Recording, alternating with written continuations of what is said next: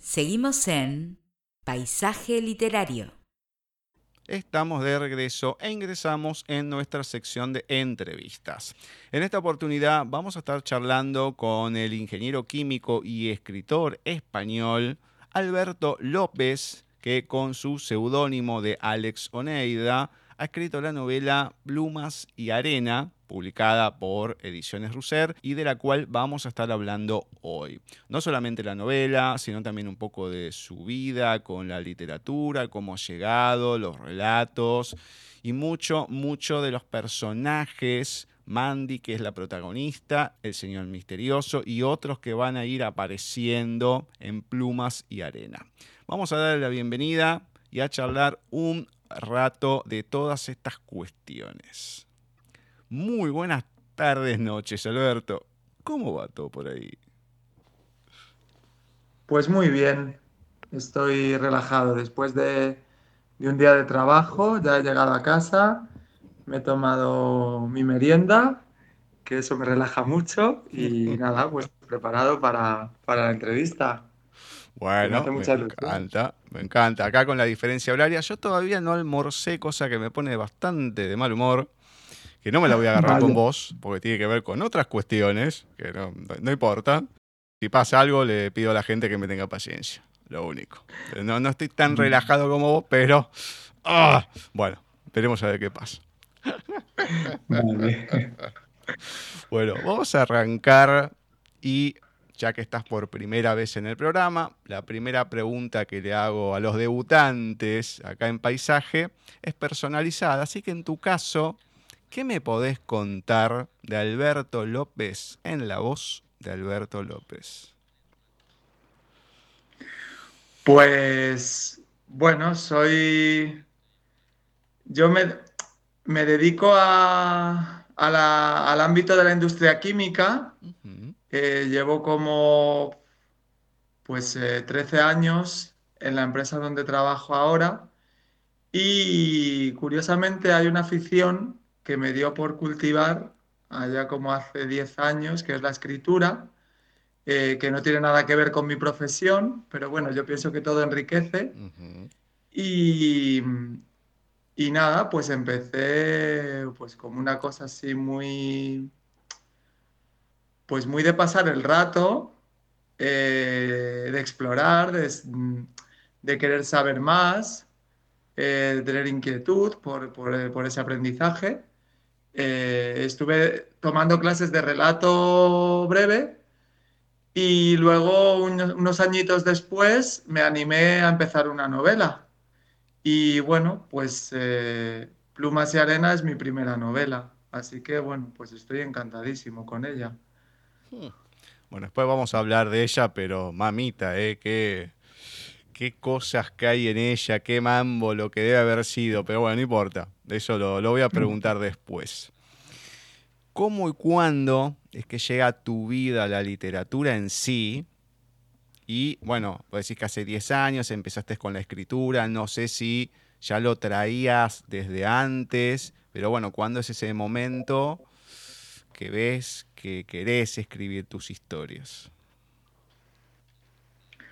Pues sí, yo de adolescente ya hice algún, algún intentón así de escribir algo, o sea, sí, de vez en cuando es como que me, me apetecía, soy una persona que tiene bastante imaginación y entonces, bueno, y una mente inquieta, se me ocurrían cosas y sí, había, momentos en los que me apetecía como ponerlo sobre el papel, dar, sobre el papel, darle un hilo conductor.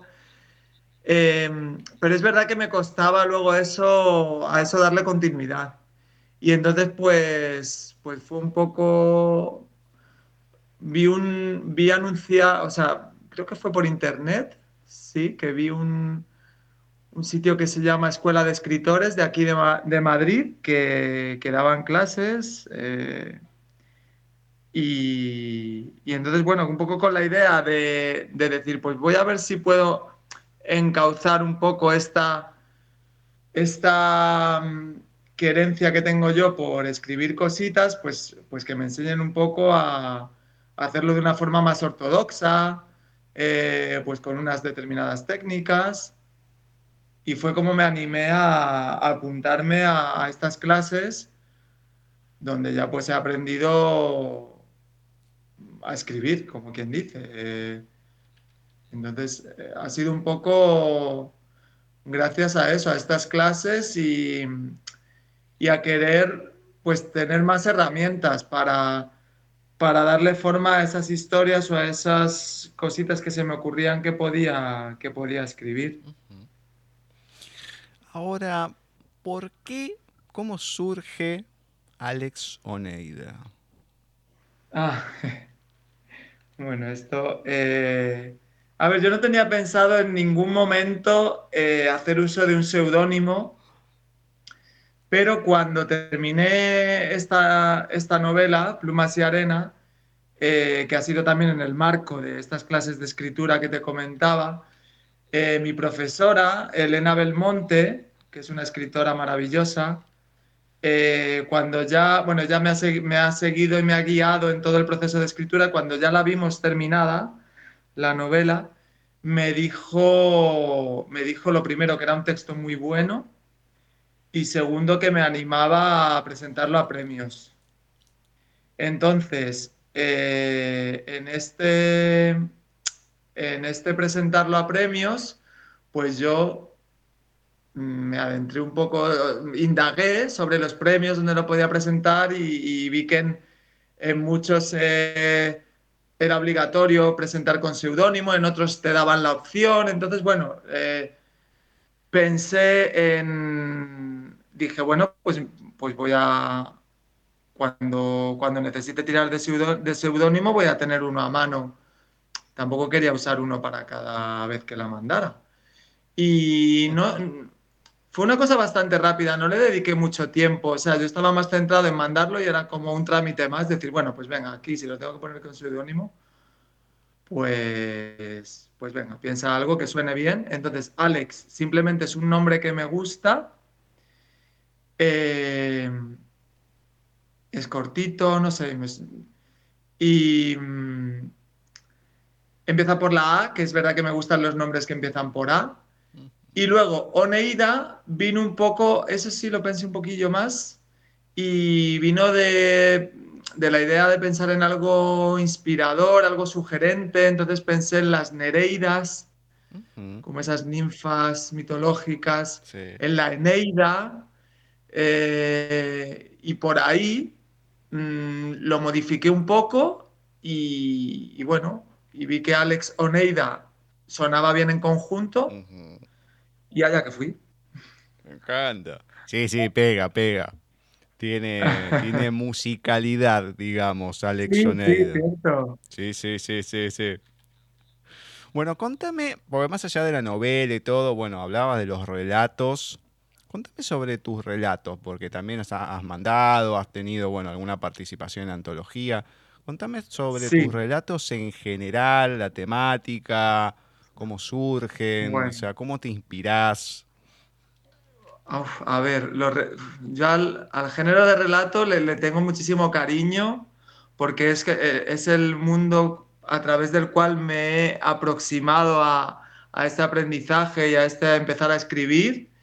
Eh, lo primero, me parece una herramienta súper buena para para, como digo, iniciarse, porque en una extensión corta, eh, o sea, una extensión corta te permite probar muchas cosas en, tiempos relativamente pequeños. ¿Vale? Nosotros en clase hacíamos uno por semana y entonces, claro, eso, mm, pues como digo, te permitía eh, probar distintos narradores, distintos géneros, enfrentarte muchas veces también a lo que es un desenlace, que eso cuando escribes una novela, eh, hasta que no la tienes muy avanzada y cuando ya pasa un cierto tiempo no te tienes que enfrentar a ello y es una parte muy importante. Entonces el relato te permite también trabajar sobre los desenlaces ya desde el primer momento. Eh, entonces me ha parecido, bueno, un descubrimiento y eso, y, una herramienta muy útil para, para entrenarse. Y, luego en cuanto a temática o, modo de inspiración, pues no sé, es que uno se nutre de tantas cosas. Eh, O sea, ha habido casos en los que una conversación así escuchada, digamos, por casualidad, eh, me ha inspirado. Recuerdo una vez en el tranvía de aquí de Parla, donde yo vivo, eh, escuché a, una señora que tenía mucho interés por saber por qué, cuando llegara a su parada, por qué lado se tenía que bajar. Y eso me inspiró para, escribir un relato. Eh, Luego, pues no sé, otras veces ha sido el contraste entre dos elementos, digamos, que pudieran generar oposición. Eso también lo he usado como herramienta para generar alguna idea y escribir un relato. Eh,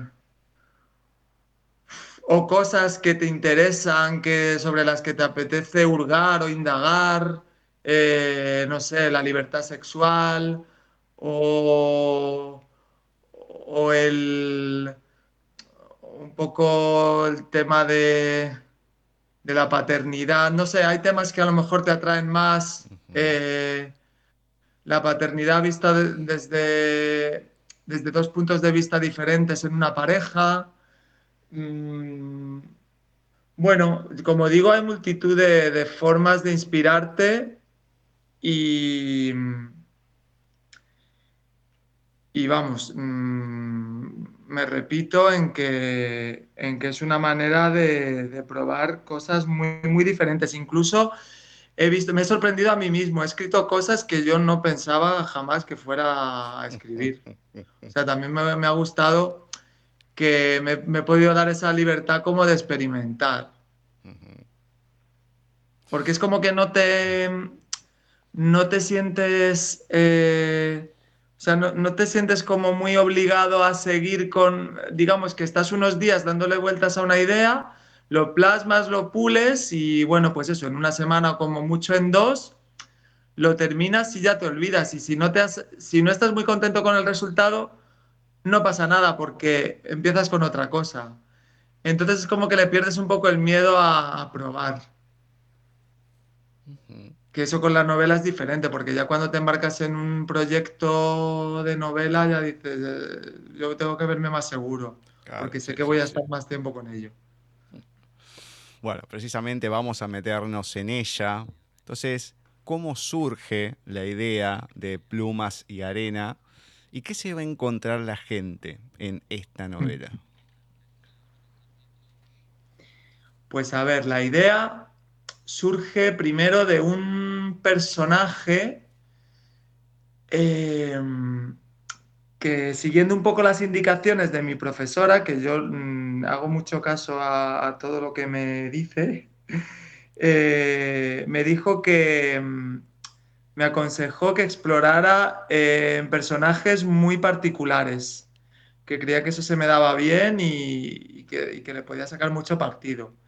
Entonces, eh, yo tenía en mente un personaje que fuera, mm, que estuviera desencantado de la vida, que eh, estuviera muy desarraigado, mm, que hubiera dejado de creer en las relaciones personales.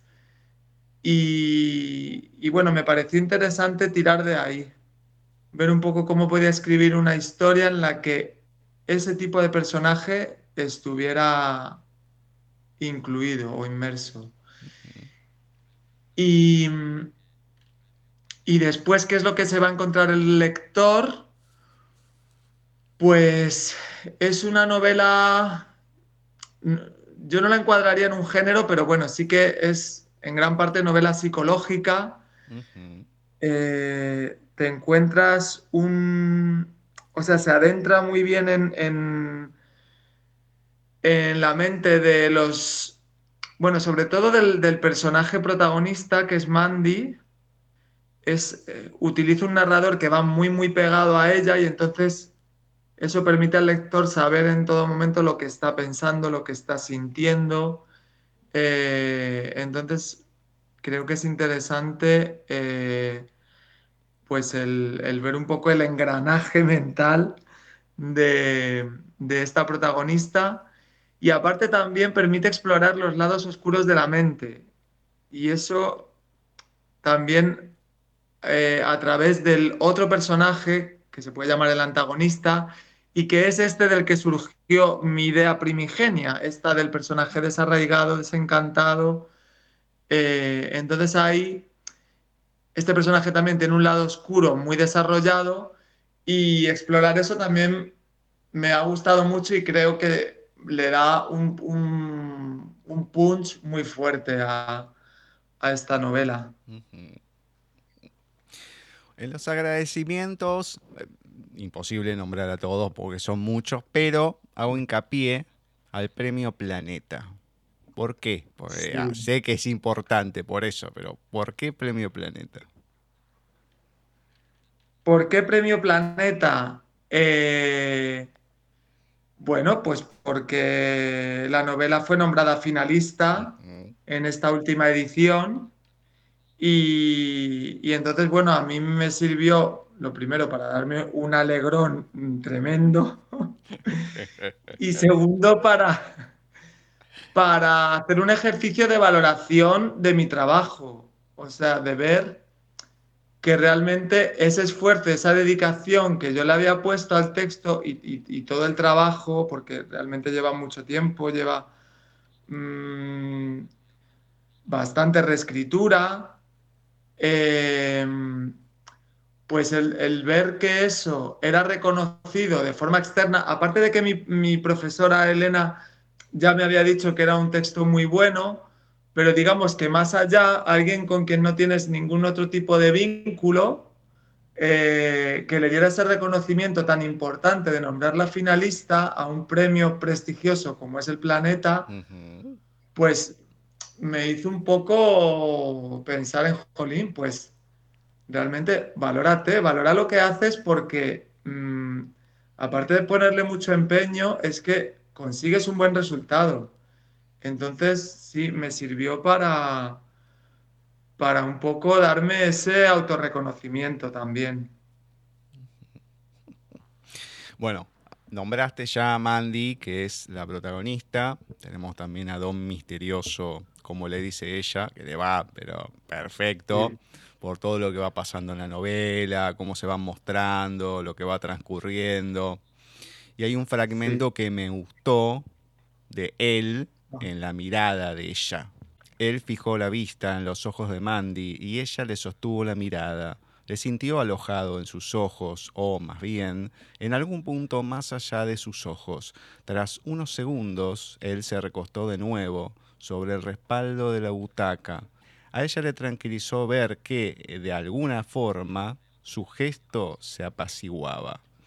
Esto es parte del primer encuentro que tienen cuando se mm. conocen y demás, y ya lo que le transmite Mandy, Mandy, que es una persona muy observadora, no solamente de las personas, del entorno, y es uno de los puntos fuertes que va teniendo que no es que se dé cuenta, pero uno en los ojos de ella, en su observación, uno va captando muchos matices de lo que es precisamente el entorno, las personas, eh, lo, que va sucediendo. Y creo que eso también es uno de los puntos fuertes que tiene esa, esta novela, ¿no? El tema de la mirada y el detalle en sí.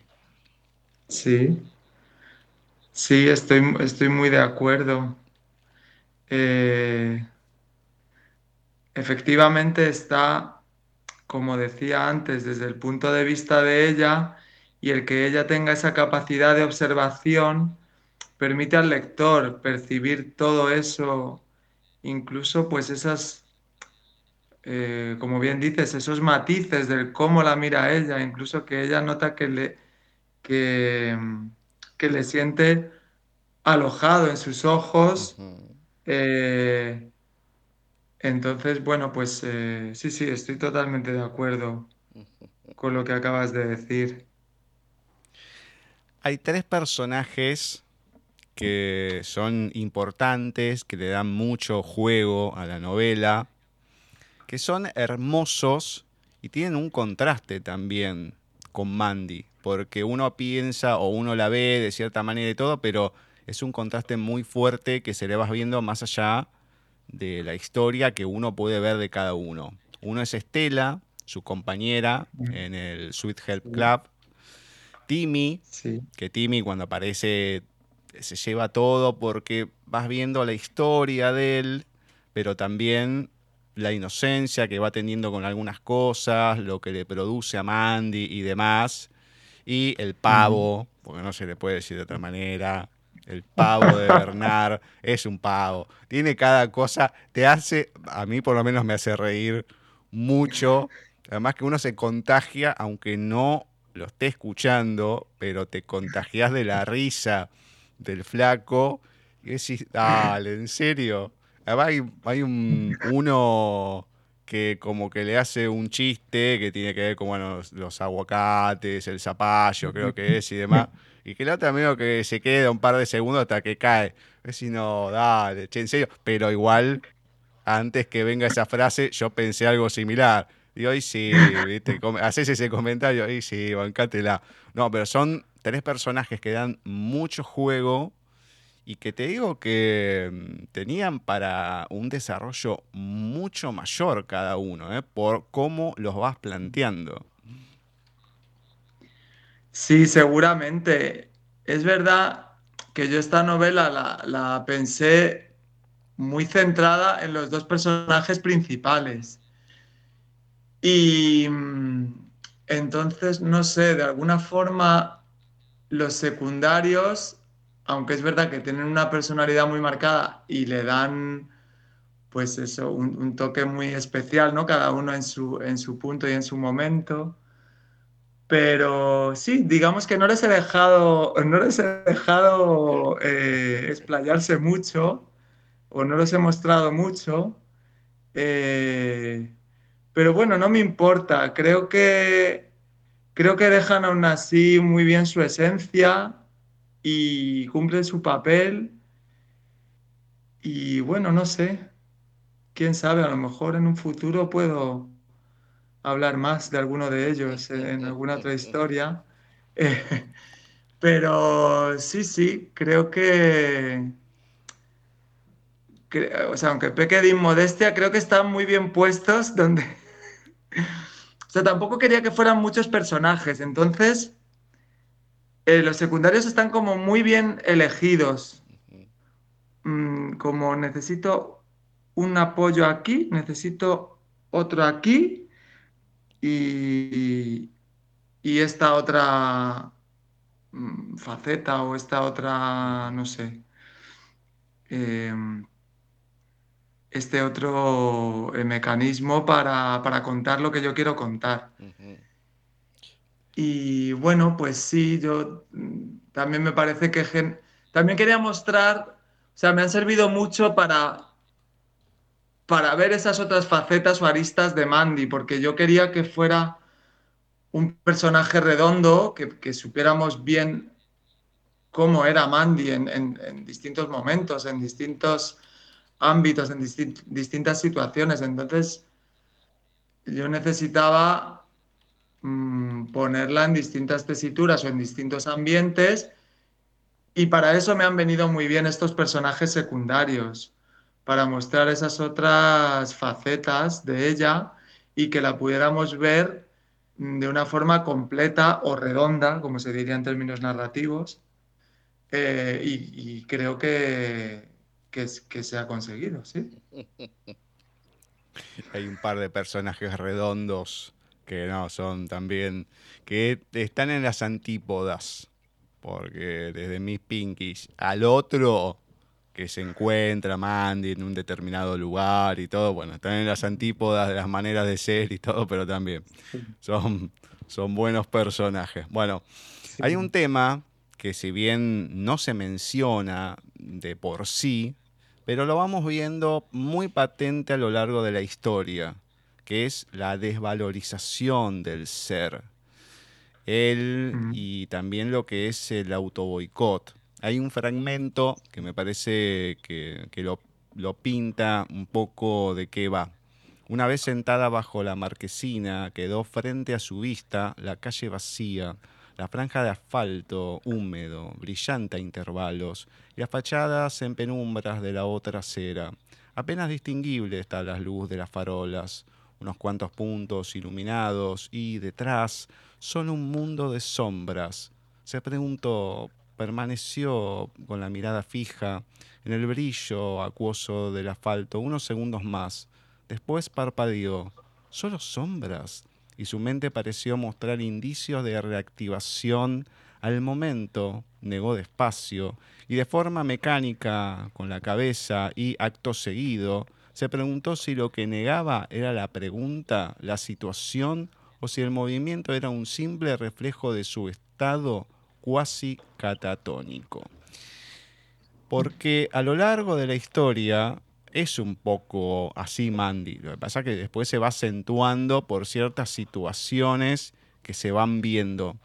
Pero es un personaje que si bien va mostrando algunos matices de, o de ternura, de, mm, la mirada al otro, bueno, de ciertas situaciones, pero hay mucho de esto, ¿no? De estas sombras que va percibiendo Mandy y un poco que se va reflejando en una mancha.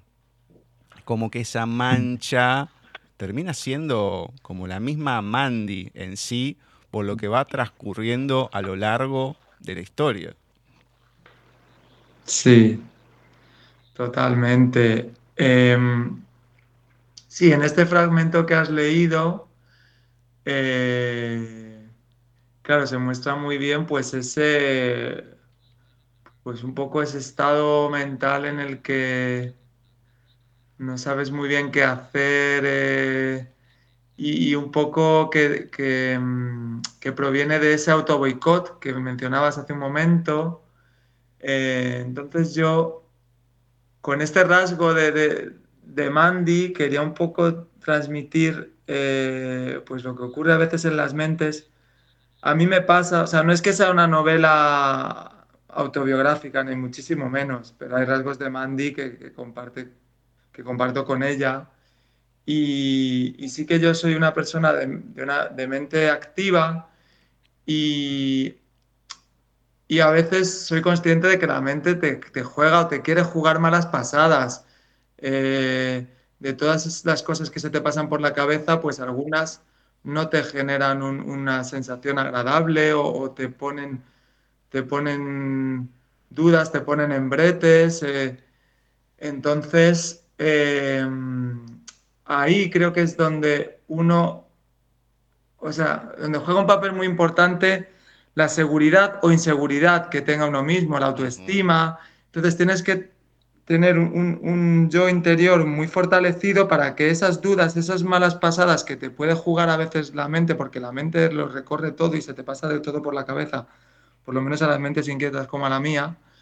Eh, y entonces para frenar eso, para no, para no permitir que eso te, te boicotee o te frene, eh, pues efectivamente tienes que mmm, pararte y decir, no, mmm, mi dignidad o mi autoestima está por encima de eso. Eh, o permitirte también la duda y decir, bueno, ahora no sé, no sé qué es de mí, no sé lo que voy a hacer, pero no pasa nada. Mañana o dentro de una semana lo sabré o lo podré pensar con más calma. Entonces, eh, me ha gustado transmitir a través de ese rasgo de Mandy esas dudas, todas esas cosas que pasan por la cabeza. Por eso quería que el narrador estuviera muy, muy próximo a ella para que fuera capaz de mostrarnos con detalle eh, esas mm, cositas que a veces pasan durante centésimas de segundo por la cabeza, pero que están ahí, que pueden hacer mella si uno no es capaz de controlarlas. La novela, por lo general, en términos generales, precisamente, transcurre en el departamento de Mandy, en el Sweet Hell, y mucho en el venir del trabajo, en la parada del autobús, que está ahí, que espera. Hay un elemento que aparece varias veces, que ella ve, que mira, que es un cartel que representa una obra de teatro. A mí me llamó mucho la atención eso. ¿Tiene algo en particular esto o tiene un, porqué más allá del juego que tiene Mandy al ver a la figura de la persona, cómo está, cómo representa, sus sueños y demás? ¿O está puesto, no digo al azar, pero bueno, como un elemento más y punto? Mm. Bueno, ese cartel refleja un poco, de una forma como más palpable, eh, ese sueño, ¿no? Ese sueño tan grande que tiene ella de, de, realizarse como actriz y que bueno, y que yo creo que es muy fácil identificarse con él para cualquiera, porque todos tenemos como una gran pretensión, ¿no? Algo mm. que nos gustaría conseguir o a lo que aspiramos en la vida. Entonces ese gran sueño es ese cartel que, él que ella ve perdón, en la marquesina. Eh, y yo creo que en esta novela también juega un papel muy importante esa, esa persecución de los sueños, ese, eh, lo que uno eh, aspira, lo, la proyección que uno tiene de sí mismo, en lo que querría, que, luego hay que ver cómo dirigir realmente lo que uno hace y, y el devenir de la vida hacia eso, pero pero esa idea mental y esa intención, eh, pues sí que creo que, aquí es una fuerza motriz mm, muy grande. Em, entonces, claro, eso también hay que tener cuidado con ello, porque puede ser un, un arma de doble filo en cuanto a que sí, mm, estás muy interesado en conseguirlo, te mueve, eh, pero claro, hasta qué punto, cuánto estás dispuesto a dar, ¿no? Por, conseguir acercarte a ese sueño, eh, cuál es el sacrificio que tienes que hacer. Mm, entonces, todo ese juego de eh, a lo que quiero llegar, cómo lo puedo conseguir, qué es lo que tengo que poner o apostar o, poner em, la carne en el asador para llegar a ese a, materializar ese sueño. Y todos los personajes vamos viendo que algún anhelo tienen hasta Don Misterioso, que aparentemente tiene todo, pero no, porque también está en busca de algo, hay una insatisfacción, por lo cual hace las cosas que hace. O sea, salvo capaz que, bueno, alguno que aparezca menos, mi Pinkies o alguno que otro, pero todos los que tienen más participación, todos tienen un anhelo, todos quieren algo más o buscan otra situación desde Timmy que siempre está preocupado en, otra cosa, y hay otras que los aburre, y bueno, hay un poco lo, que Mandy trata de, hacer con él, de la motivación, pero sí, cada uno tiene un anhelo totalmente diferente al camino que le toca, que tiene, eso se va viendo, está bien marcado, eh, aunque se nombre más o menos, pero en cada uno siempre hay algo. Sí, pues em, esta idea va un poco al hilo de lo que acabo de comentar. Em, creo que ese, pues ese sueño o esa intención que, pienso que, todos tenemos con nuestra, con nuestra vida, pues está reflejada también en los demás personajes. El cómo enlazar eh, lo que uno quiere con lo que, con el transcurrir del día a día, ¿no? Es como que la vida te va llevando por un sitio y tú, eh, digamos que esos personajes muestran que tú te las tienes que ir apañando para ir encaminando ese día a día hacia lo que tú realmente quieres. Entonces tienes que estar como muy pendiente, bueno, no sé si muy pendiente, pero sin perderlo de vista. Creo que es una cosa que, va muy en el subtexto, como bien dices, de, toda la historia de todos los personajes. El decir, bueno, mm, aquí hay un, un camino, un transcurrir, pero esto, ¿cómo me las puedo apañar yo para que se dirija o desemboque en lo que a mí me gustaría? Entonces, esa es, pues, una lucha que, podemos decir la lucha de la vida, así mm, en, una, en un sintagma. Bueno, voy a mencionar varias cuestiones que me gustaron. Vos después comentás las que quieras. Hay varias. Todo lo que entorna al capítulo 6, que es un capítulo heavy, porque es el lugar, es el ambiente, es la gente, es la observación también de Mandy. Es una cuestión bastante complicada. Y también el 23, bueno, ni hablar. El 23 ya cuando ella está de vuelta, está averiguando y llega a este mismo lugar. Bueno, el, enfrentamiento, no solamente con el guardia, sino con el jefe, uno ve que hay más novela. Si no supiese eso, decís, listo, acá se termina todo, esta chica es puré, pero es como que hay bastante tensión en estos ámbitos. Eso me gustó bastante, hay, creo que es lo más extremo que hay, por lo menos en este sentido. La parte de Timmy con el animal, yo creo que estuvo de más porque te da un repelús. Yo creo que ¿Ah, ahí uno, uno empatiza con Mandy. Diciendo, ¿este qué tiene? ¿Qué es eso? Ay, Dios mío, querido. Bueno, el 26, lo que va sucediendo, todo, bueno, que va después de toda esta parte de, la vuelta, del, lugar que, que, que, está investigando y todo, Mandy también te da, te termina dando como mucha angustia lo que va sucediendo. Bueno, después lo de Claro de Luna me mató. Porque ya cuando lo dijo, dije, ¿qué está diciendo esta? Y después el final es un remate estupendo. Estupendo, pasar por al lado, decirle, como, diciendo, che, mirá que claro de luna, ¡pum! Ahí se la tira.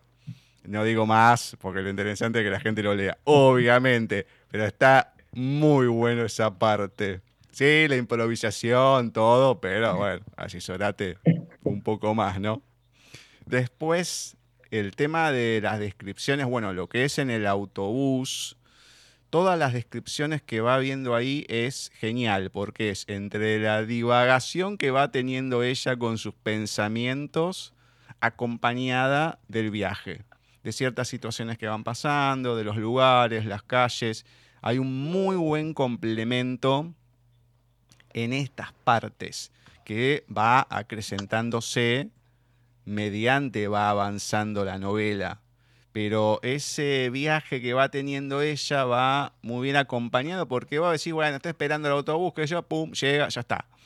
Puede pasar así. Pero es una muy buena utilización del medio en sí, del viaje, que uno se relaja, también la hora y demás, pero es lo que va pensando con lo que va sucediendo en el momento. Muy, muy, muy buena esa combinación que va viendo. Hay una situación que me pasó varias veces a un amigo mío, el petón, más de una. Es el tema de quedarse dormido, bueno, acá le decimos en el colectivo, ¿no? que hace dormido en el colectivo. Cuando lo iba leyendo, me iba acordando de tantas veces. Eh, una vez me faltaba una, una parada, sí, una parada, pero que era cuadra y media. Y no sé qué me pasó. O sea, fue un segundo y me pasé dos paradas. Pero un segundo. Entonces, revivir esas cosas con un amigo también, le ha pasado, digo, che, ¿qué este qué pasa? Que no llega, digamos, al gimnasio, todo, él salía del trabajo. Este tipo, ¿qué le pasó que no llega? No sé, bueno, entro. También, le faltaba una cuadra, cabeció y se despertó, no, dos, tres cuadras después. Olvídate, como 50 cuadras después, se pasó de la casa, de todos lados. es una situación complicada. Hay que tener cuidado cuando uno va en el, colectivo, en el autobús. Ahí medio dormido, bueno, hay que ponerse una alarma porque se complica eso. Tienen que sacar una aplicación. Le tiro una idea a la gente para que a uno no le pase esto. Sí, buena idea. Y hay dos fragmentos que son los que me encantaron, son del mismo capítulo. Y con esto cierro mi participación. Dice así, ella alzó la vista y vio por encima de los bloques de edificios el disco de la luna recorrido por una nube. Le pareció la cara de un bebé recostado sobre una almohada y por un instante recreó en su mente un futuro imaginario en el que ella, frente a un joven Timmy con el petate al hombro, le levantara las solapas del abrigo antes de dejarle salir a la calle para irse a ganar el pan. Este es un, es un fragmento que me dio mucha ternura dentro de los sueños que tiene. Es, un, es una ráfaga, pero el mirar la luna, el imaginarse, es una frase muy poética, me gustó. Y la otra, al soltarse, ella abrió los ojos y él le sonrió. Mandy notó que una paz enorme la invadía alrededor. La noche era magnífica el aire estaba quieto, la atmósfera clara y limpia. Vio la luz anaranjada de las farolas proyectada más allá, a lo largo de toda la calle, como focos de una enorme pasarela. Se preguntó si tal vez el destino le tendría reservado un papel estelar, el de iluminar el camino del pequeño Timmy, y si no sería eso lo que le daría fuerzas para afrontar todo lo demás estas dos partes, que son del mismo capítulo, son las que me gustaron. Sí, después está la acción, todo lo que pasa, el, tema pesado, que decís, bueno, acá, listo, es fiambre, eh, lo, que es el, final, el final, ¡ah! Bueno, el final final es como que me quedé raro. Diciendo, ¿qué pasó acá? Digo, pero esto termina así pero la parte previa eh, de todo, bueno, todo lo que va pasando, no, está, está, está muy bueno. No puedo decir nada de ahí porque sí, ya son cosas que terminan arruinando absolutamente todo. Pero sacando eso, estas dos partecitas me parecieron, más allá de las reflexiones que hay, las más reflexivas, las más tiernas y las más lindas que tienen también la novela de Plumas y Arena.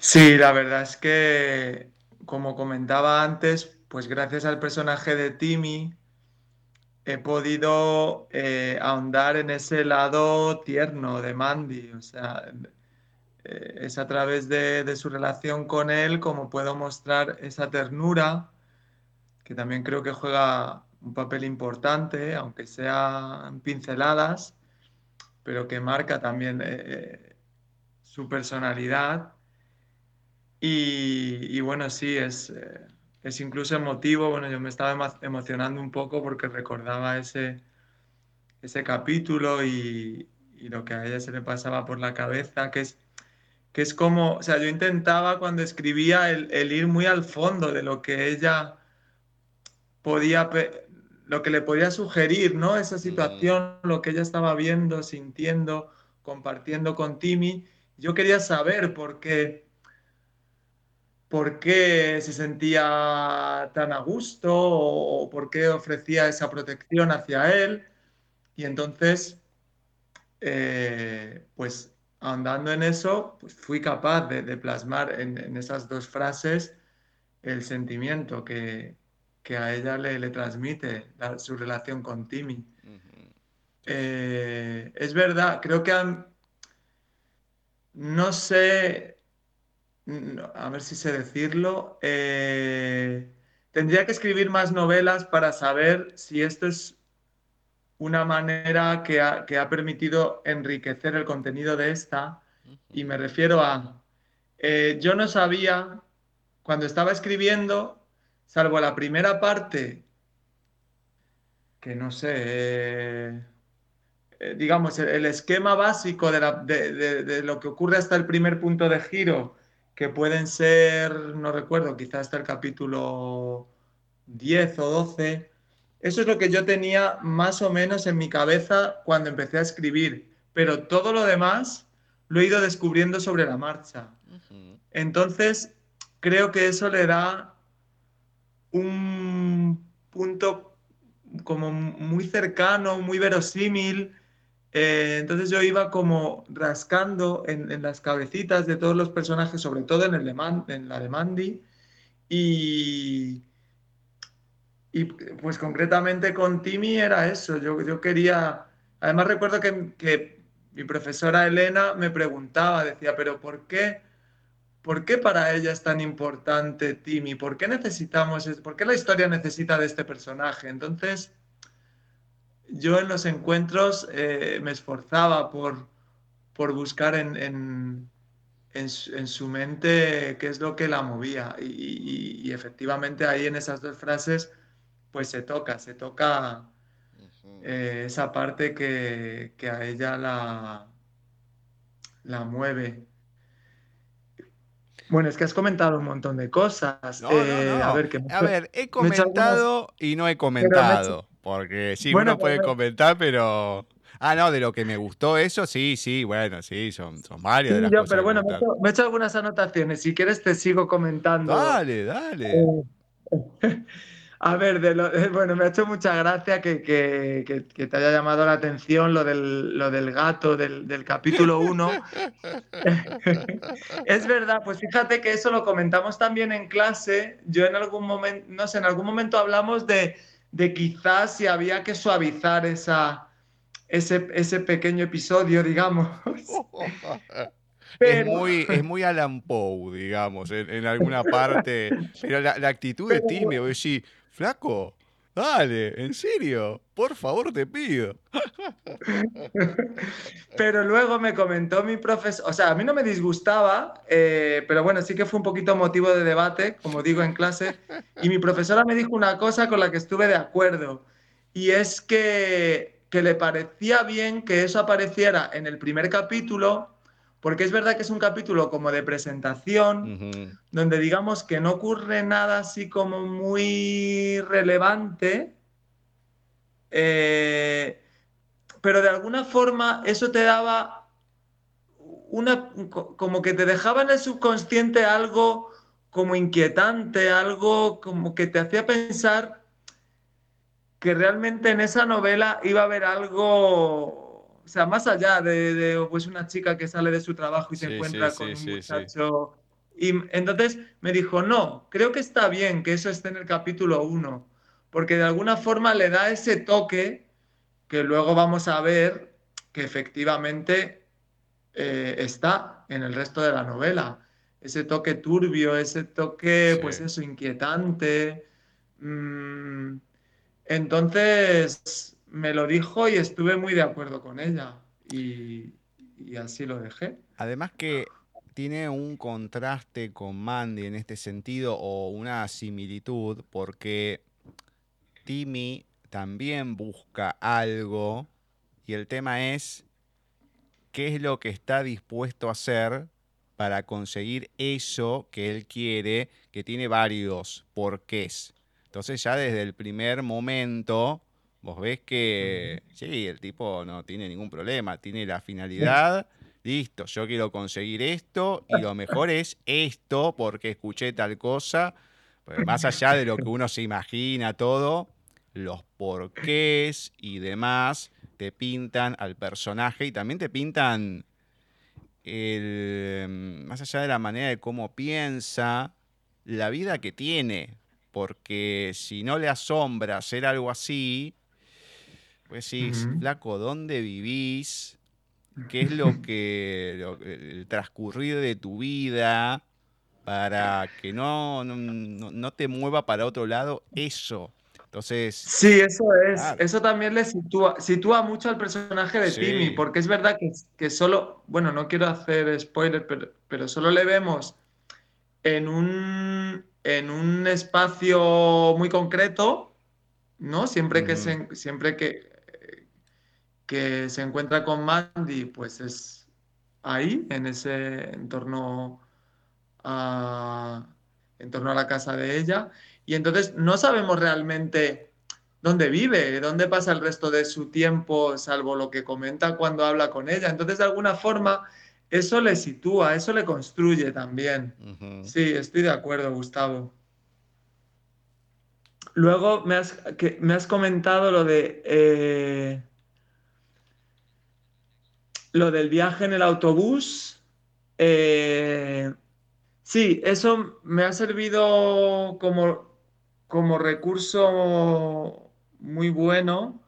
Eh, o sea, es verdad que yo quería Mm, sentar unas, unas bases en la rutina de Mandy que me permitieran luego ver su evolución. Entonces, eh, al fijar esos puntos, pues cuando ella está en su casa, cuando vuelve eh, del trabajo en, el autobús, eh, son unos cuantos, como dos o tres puntos clave en los que con el pasar de los días, el cómo ella se vaya encontrando, el cómo ella va percibiendo ese mismo momento o ese mismo trayecto, me ha permitido mostrar muy bien la evolución y, bueno, lo, primero, lo que, lo que a ella se le pasaba por la cabeza en ese instante y segundo, el, transcurrir de todo, de, cómo le va afectando a ella toda esta historia.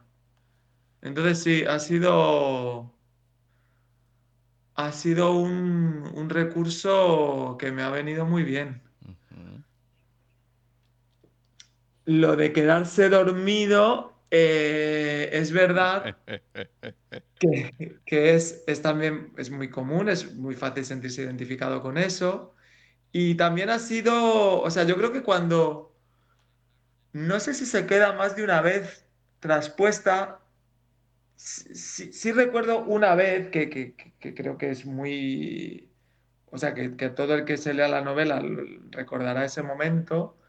Eh, y ahí sí que fue pues un poco ese dejarme llevar, ¿no? Lo que te decía de, yo no sé, no sabía exactamente lo que iba a ir ocurriendo. Eh, entonces, en uno de esos viajes en autobús, pues me pareció que por su estado de ánimo y su cansancio, pues el sueño la vencía y, me dejé llevar a ver, a, ver qué pasaba. Y bueno, pues creo que, que ocurre una, bueno, que, en fin, que estamos así hablando como un poco de incógnito. No, no, porque si no, a ver, por eso digo, uno habla de situaciones, de generalidades, después uno parece, eh, están diciendo un montón de cosas. Sí, estamos diciendo un montón de cosas, pero no estamos diciendo nada. en realidad, porque hay un montón de situaciones que pasa que une todo esto y que le da un, un sentido. Pero sí, es como que empatizás porque vas sintiendo el pesar que va teniendo a lo largo de toda la historia de los divagues, del pensar y todo. Acá llega un momento que la mente es un bombo, o sea, te termina mm. explotando y el cansancio que tenés es eh, mucho mayor al que cualquier otra cosa, porque metes tanta energía en algo. Hay esto que decía el capítulo 26, que te da angustia, e, e, es todo, porque ya llega un punto de desesperación que no razona. Hace cosas como, como el instinto más animal que uno puede tener y te da angustia. Mm. Vos decís, pobre mina. O sea, mira lo que llegó. Pero hay una situación particular que es la que no quiero decir, pero te darás cuenta cuál, que vos decís, pará, está re mal. O sea, busca ayuda, por favor. Porque ahí ves me hizo acordar a, no sé si justo lo habrás visto, es un capítulo viejo de Los Simpson en que se debate que en las escuelas tiene que estar la teoría de Dios y qué sé yo, bueno, y van contra la teoría de Darwin, entonces está discutiendo Flanders, y entonces va el boicot, que le dan una cerveza a Homero, que se pone loco porque no la puede abrir, hasta que se ah. transforma en, un simio y que le dice, cállate simio, qué sé yo, bueno, y ahí cierra la historia. Pero es una situación así, es como que llegas a un momento de, tu vida tan primitivo que te da angustia y que muchas veces uno ha pasado por situaciones así, no digo exactamente la misma, pero de esa desesperación, de esa angustia, te ves reflejado, no sé si es tan drástico, pero es un, es un punto que a uno le golpea bastante ver al personaje de esa manera. Sí, sí, sí, por eso digo que creo que es una, esta novela es una exploración hacia hacia la mente y hacia esos recovecos que, que no sabes por dónde te pueden, bueno, que decía que te pueden jugar malas pasadas, que hay que saber controlar. Y, y sí, sí, que, y que bueno, vistos desde fuera, pues pueden, pueden resultar muy, muy insólitos y, y, y hasta como que dan miedo, ¿no? Eh, también eso enlaza un poco con, con, el tema de la soledad, que es una cosa que, que me comentó mi, profesora Elena y yo no es que hubiera pensado inicialmente en tratar ese tema, pero es verdad que está muy presente. Eh, el cómo te puedes apoyar en tu entorno para eh, ayudarte a pasar esos, esos trances, esos, esos momentos de, no sé, llamarlo, si mental, eh, que creo que también, yo por lo menos al escribirlo he aprendido mucho en cuanto a eso, en cuanto a lo importante que es apoyarte en la gente, en la gente de tu entorno.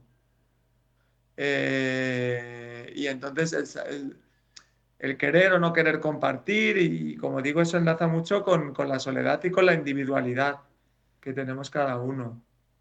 No sé, creo que hay tema, creo que el subtexto trata varios temas eh, que le da mucho cuerpo y mucha profundidad. No, sí, sí, por eso vamos.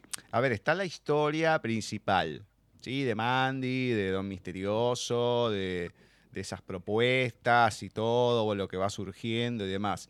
Pero en torno a eso, que en realidad si uno se lo pone a ver, es lo menos de la historia. Pero es lo que va desencadenando en Mandy y en varias cuestiones aledañas. Eh, todo, todo, todo. Tenemos, eh, hay, distintos tipos de, de, capítulos, de situaciones. Sí, si te lo puedes a pensar, son cosas muy puntuales que suceden pero que termina desencadenando es una, bomba con una expansión muy amplia y sí, claramente, el tema de la soledad, si bien no es la depresión por la soledad en sí ni nada, pero claro, al estar así, por la vida que se vive, y no solamente Mandy, o sea, creo que lo que se vive hoy en día, que uno se va como autoaislando muchas veces, es algo bueno, que sí, estés en pareja o ciertas cosas, pero hasta inclusive si estás en pareja. Bueno, el tema de los celulares, de la tecnología, que ayuda mucho, pero también que te aislás. El tema de la soledad es como que se encuentra mucho más cercano que en otras épocas. A mí en una parte de Timmy me hizo retrotraer a la infancia, porque encima yo acá tengo, eh, después cuando crecí, bueno, fui buscando varios y todo, porque en, esa, en, mi época había millones de mazos de cartas y todo.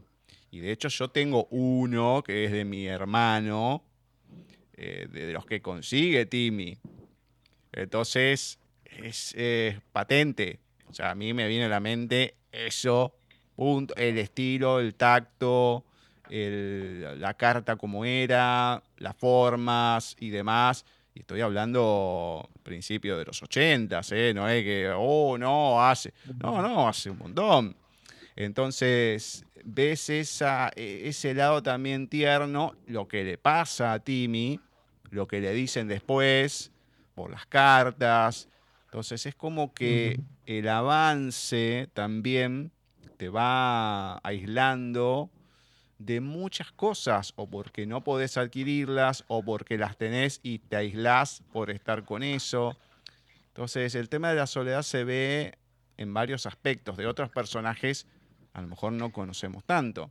Pero sí, eh, también vamos viendo el, tema de, cada uno, inclusive en varios personajes heavy que van apareciendo, que vos decís, che, loco, que si estás con esto, qué carencia que tenés. Parece que hay uno que es muy particular y, pero en un momento dice, no, le voy a pegar un tiro en las pelotas, qué sé yo. Entonces, sí, pará, flaco, o sea, tanta desesperación, claro, pero como lo pintás. Además que en, la primera vez que aparece, cuando se le acerca al final, decís, uy, uy, uy, uy, uy, uy, acá se pudre todo. Me imagino los nervios, Mandy no se podría ni mover. No, no, hay cosas que uno entra en contexto, te metes en la historia. Decís, no, chao, acá se abre un descalabro con todo ese ambiente. Hay varias cositas que creo que la gente le va a llamar mucho la atención, que se van a divertir, se van a reír y van a fruncirse también en muchas partes si se meten en situación, porque son heavies, son heavy. Así que no, no, está, está bien construida en general, más allá del final, a mí me gustan los finales incómodos. No sé si tan incómodo, pero vos te quedás y decís, che, pero ¿qué, qué, pasa? Porque uno puede pensar, si bien va el niño a una cierta cosa, pero también puedes pensar varias. Y uh, bueno, y quedas así. Bueno, genial, qué heavy que se puso la mano. Hay una desolación en los últimos capítulos, va, en el anteúltimo, el, el, epílogo. Es como que hay una desolación tan grande de Mandy. Es decir, no, pobre, mira. No, no, es un, es un saco de, boxeo directamente. Hmm. bueno. Sí, sí, sí. Antes de, de finalizar, de preguntarte dónde se consigue la novela, etcétera, etcétera, ¿Nos regalas algo en tu voz de plumas y arena?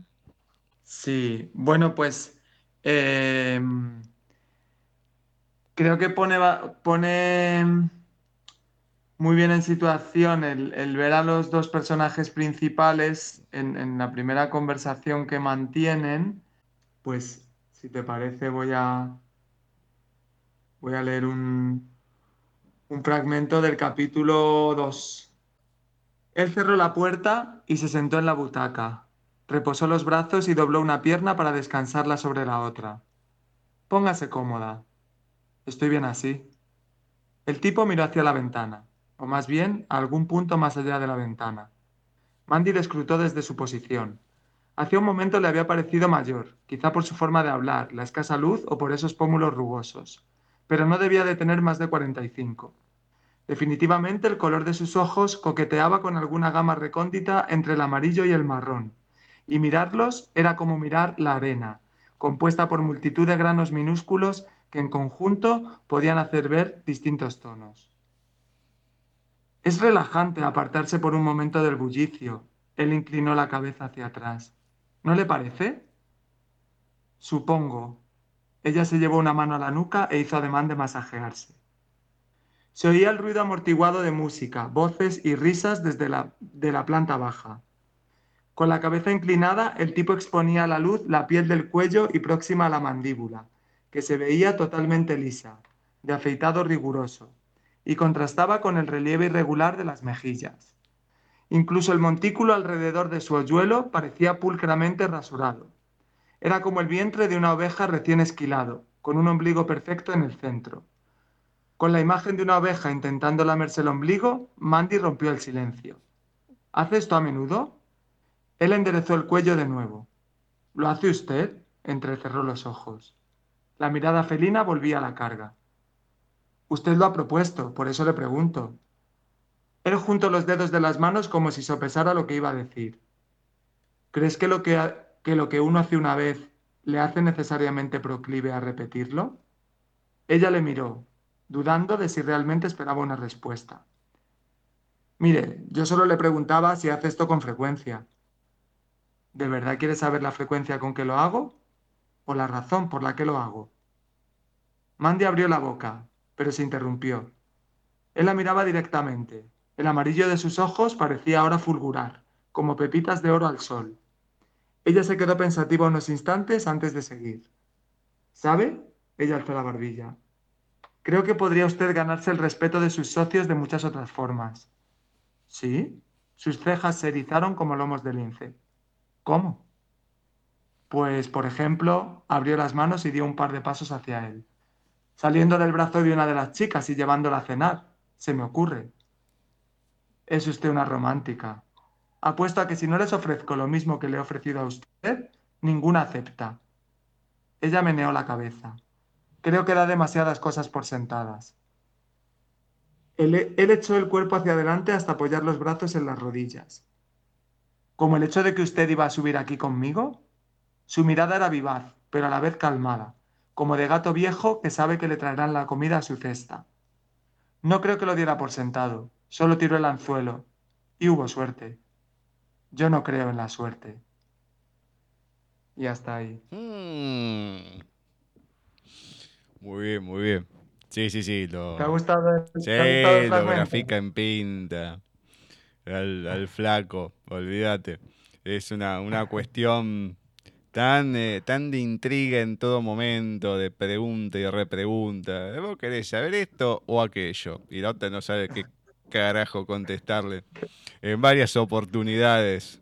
Por eso Don Misterioso. No, no, muy, muy, muy bueno. Un personaje bien armado en ese sentido, pues encima no se sabe absolutamente nada en ningún momento. Hay cosas que te quedás, decís, ¿cómo hace esto?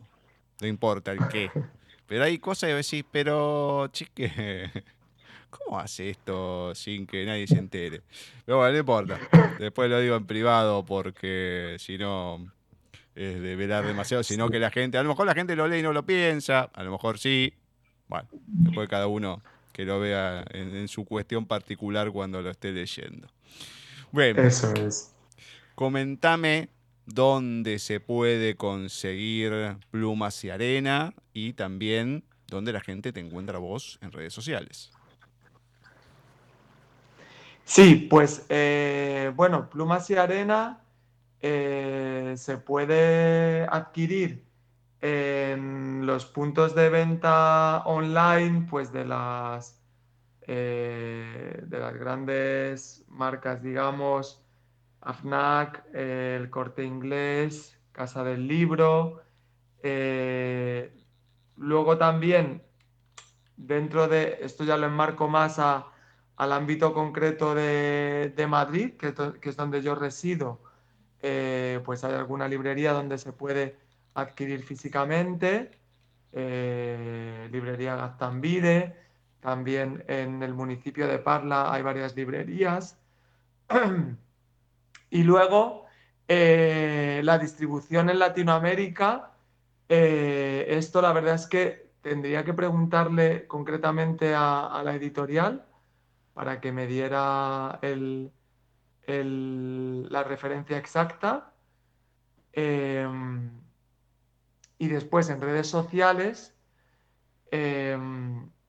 pues eh, mi Instagram de escritor es alex-oneida- y mi Twitter pues es eh, exactamente igual. Y ahí pues eh, voy haciendo comentarios pues sobre las, las presentaciones. bueno, también he hecho alguna publicación sobre alguna novela que, me ha llamado la atención. Eh, bueno, ahí voy dejando cositas. Bueno, genial. me encanta. Eso es todo. Bueno, la gente ahí no tiene excusa. Sí, por lo general en Latinoamérica, eh, los medios, tanto Cúspide o Mercado Libre acá en Argentina, Gandhi, bueno, hay varios, hay librerías importantes en cada país que, ahí la, la pueden encontrar sin problema. Bueno, Alberto, la verdad, muy buena novela, linda charla, el poder comentar varias cosas. A mí me gusta el leer y el poder comentar que aunque la gente hay cosas que no se entere tanto, pero importa. El autor lo entiende y ya con eso eh, se dice todo y es el, parecer de, lo que a uno le ha pasado precisamente con la novela, todo. Así que gracias por haber escrito tanto la, novela, por la predisposición por la entrevista, la charla, así que gracias, gracias, gracias. A seguir escribiendo, obviamente, que te quiero volver a tener acá, sea con Russer, sea con otra editorial, bueno, no importa. Sabes que acá siempre va a haber lugar para difundir tu obra. Fenomenal, pues muchas gracias a ti también, Gustavo. Un enorme placer. Bueno, lo primero que, que hayas leído eh, la novela en la que he puesto pues mucho cariño y mucha dedicación, eh, que me hayas dado la oportunidad de tener esta súper entrevista con este análisis detallado y este comentar de los distintos aspectos de la creación, la impresión del lector, que siempre es muy importante. A mí me gusta mucho recibir el feedback y ver cómo, cómo se percibe desde el otro lado. Y, y nada, pues pues un placer y por supuesto, si en el futuro hay más textos, pues yo encantado de comentarlos contigo, claro que sí. Bueno, bueno, así será, va a ser, así que bueno, a seguir, a, nunca bajar los brazos en ese sentido. Eso es, no, no, yo sigo ahí. bueno, Alberto, cuídate mucho y bueno, y será hasta la próxima. Un abrazote gigante. Tú también, un abrazo, Gustavo. Dale, abrazo. Así ha pasado por nuestra sección de entrevistas en paisaje literario Alberto López, más conocido por su seudónimo de Alex Oneida, que nos estuvo presentando su novela Plumas y Arena. Una novela con intriga, con pasión en algún aspecto, pero con mucha retrospección de cada uno de los personajes en mayor medida el de Mandy, que es la protagonista, por todos los estadios que va pasando, las situaciones, los momentos, los ambientes, los lugares. Son varias, varias situaciones, pero da angustia. Termina dando angustia por momentos, por otros ternura. No solamente el personaje de Timmy, bueno, hay otros que te sacan una sonrisa, la situación. Pero Mandy, hay un momento que tiene una menezunda en la cabeza que uno no sabe qué pensar, no sabe para dónde ir, tampoco la podés ayudar. No, no, no, es, es desesperante. Hay momentos de tensión en algunos capítulos que decís, acá se pudre todo. Pero bueno, tiene varias combinaciones interesantes la novela de Alberto barra Alex en esta faceta literaria. Así que muchas gracias a Francisco también de Russer y bueno, veremos a ver cómo sigue el derrotero tanto de Alberto, Alex y la novela de Plumas y Arena. Le agradecemos a Ceci hoy más que nunca porque estuvo con las lecturas y todo, pero venía averiada, con la voz ahí, ahí. Pero la tuvimos hoy, así que le agradecemos, al igual que a Flavia, a Pau y a Jorge, que los tuvimos con audios, a Juan Antonio Jiménez, que hoy estuvo en el especial dedicado al colectivo malagueño, con Un Mundo de Hielo, Alex Oneida, bueno, también, Alberto López, le mandamos un abrazo gigante. Bueno, hoy tuvimos un programa cargadito, lindas entrevistas, largas, así que bien, bien, bien, me gusta. La semana que viene, ya les anticipo, que Cine desde la distancia no va a estar, tendría que compartirles el episodio sexto de Star Wars. Así terminamos la trilogía original. Pero la verdad, estoy sobrepasadísimo. No me da el tiempo, ni las ganas, ni la cabeza para armarlo. Rosy está con problemas, cuesta engancharla, así que después de un tiempo porque este año también creo que hubo un miércoles que no se pasó, que no se emitió cine desde la distancia. Creo que es un especial que está destinado a desaparecer este año. Veremos, veremos a ver qué pasa. Es una lástima, pero no me da el tiempo. Sí, vamos a terminar Star Wars, a lo mejor más tirando agosto, no sé pero les prometo que eso lo termino. Veremos cuándo. Sí, vamos a tener un nuevo bloque de lecturas y en la celebración del Día del Amigo, que es el 20, o sea, el jueves, pero como miércoles cae 19, vamos a tener un gran, gran amigo que hace muchísimo tiempo que no estaba con nosotros, que es Hernán Fernández, antiguamente estuvo con Obra Maestra y ahora nos viene a presentar un nuevo libro de cuentos. Tiene muchos cuentos y algunos los puso en historias enganchadas. Vamos a estar hablando con él de, varias cuestiones, pero todo esto será el miércoles siguiente cuando nos volvamos a encontrar en otro programa de Paisaje Literario.